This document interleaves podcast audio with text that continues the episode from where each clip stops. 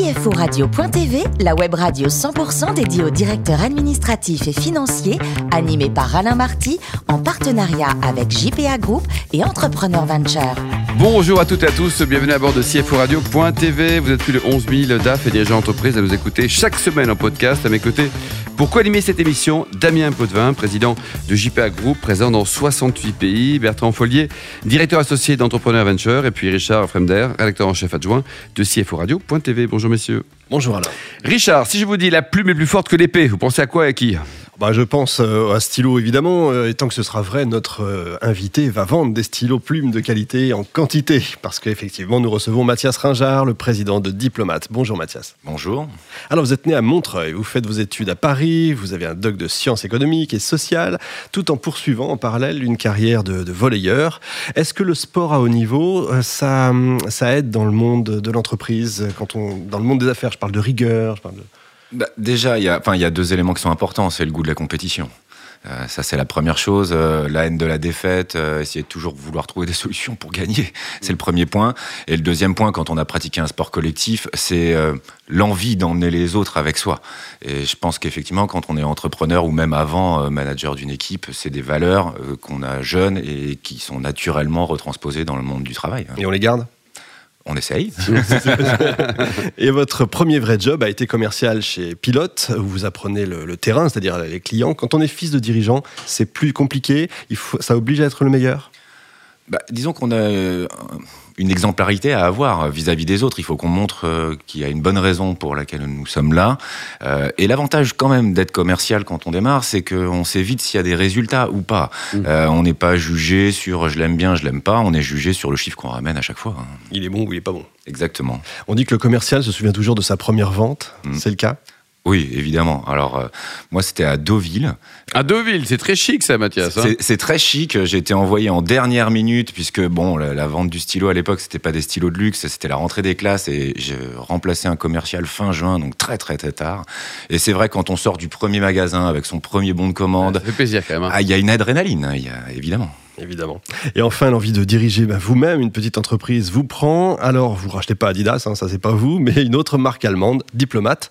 Vous nous en dites un peu plus?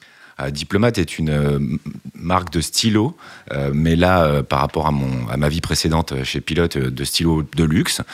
c'est une marque allemande qui est née en 1922 dans la région de Pforzheim, comme beaucoup de fabricants allemands de stylos. que j'ai racheté donc il y a trois ans avec avec des partenaires. Un monde d'entreprise totalement différent de celui où j'étais avant, hein, puisqu'on est plus presque dans l'artisanat, une quinzaine d'artisans en Allemagne qui fabriquent des stylos avec euh, la double contrainte, et c'est ça qui m'intéressait beaucoup dans ce projet, de la petite entreprise, puisque je vous le disais, 15 ans en Allemagne, on fait de l'artisanat et dans une, dans une industrie assez ancienne. Euh, et malgré tout, la contrainte de la multinationale, puisqu'on vend dans euh, plus de 40 pays aujourd'hui, et puis de diriger une marque, d'avoir la responsabilité de développer une marque. Donc c'était vraiment un challenge formidable. Quand on est français, acheter une boîte allemande, c'est sexy, non? C'est pas mal. bien? Bonjour euh, Mathias. Donc c'est vrai, vous passez de monsieur marketing à président et on, apparemment vous faites un peu de tout. Donc vous êtes sûrement un peu le CFO du groupe. Donc euh, c'est un vrai challenge. Vous aviez un peu des notions de gestion, j'imagine? Ah bah, Disons qu'en en étant au marketing, on avait quand même euh, des objectifs de rentabilité des opérations. On avait des visions sur les investissements pour les développements des produits. Donc j'avais quelques notions, mais ça faisait partie de mon projet en souhaitant être entrepreneur d'élargir mon champ de problématiques et donc mon champ de compétences. C'est vrai que découvrir bah, le financement par les banques, euh, la recherche au départ euh, pour l'acquisition euh, bah, de fonds. toutes ces problématiques-là étaient, intéressantes. Et puis aujourd'hui, oui, la, gestion du cash management, la constitution du BFR, l'arbitrage dans les investissements à réaliser ou pas, avec une vision très héroïste de la chose, parce qu'on est obligé quand on est entrepreneur d'une petite entreprise. c'est des sujets qui sont à la fois très stressants, passionnant. C'est clair, vous avez mis les mains dans le cambouis parce que si j'ai bien compris, quand vous avez décidé de reprendre et de racheter et d'investir dans cette euh, structure, le chiffre d'affaires a été divisé par, de manière significative.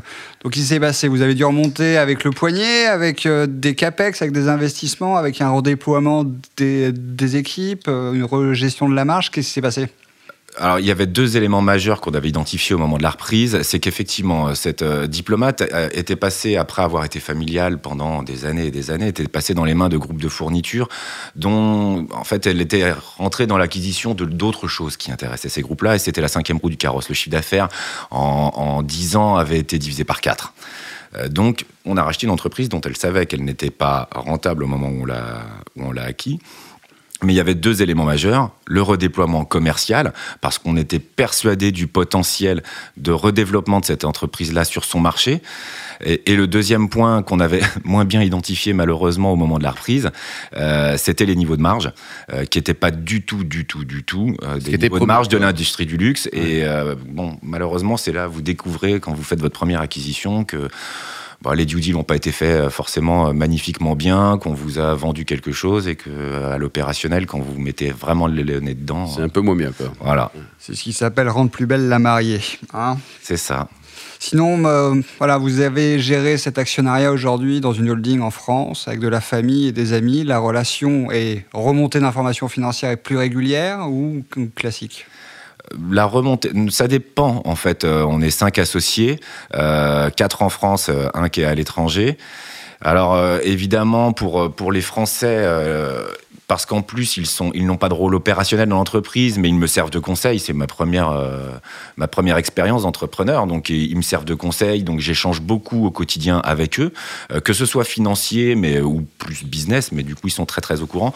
Après pour le reste non on est sur du on est plutôt sur du classique. On n'a pas d'obligation trimestrielle ou de choses comme ça mais on tient en courant euh, notre étranger je vais le voir deux fois par an on fait un point et puis voilà.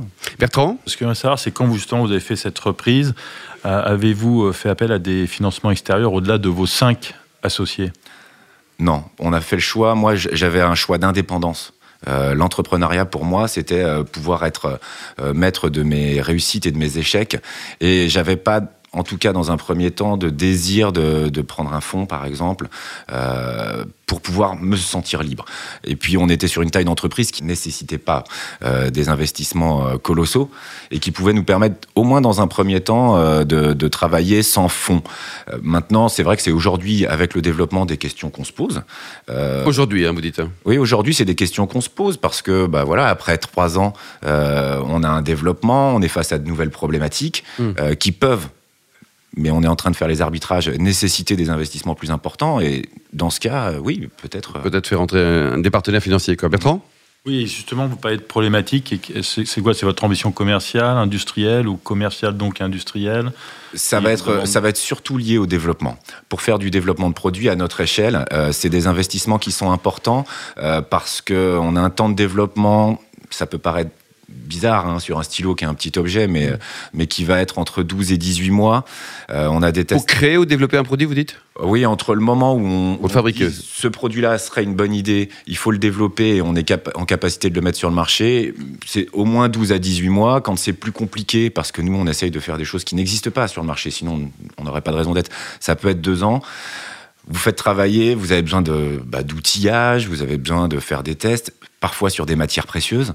Euh, donc, c'est des investissements qui, à notre échelle, peuvent être importants. Et il y a des fois, on se sent un peu frustré de se dire, bah, on le fait pas parce qu'on a pas, il manque un peu de sous. Euh, voilà, exactement. Et alors, c'est pas les stylos là, l'avenir, c'est quoi? À l'époque des mails là, les, gens continuent à écrire euh, ou alors de les gens continuent à écrire, ils écrivent peut-être moins au quotidien, euh, mais euh, nous, on est dans une industrie du stylo luxe ou premium, c'est ce que je disais, on est autant attaché à l'objet, c'est un objet de signature, c'est quelque chose qu'on se transmet.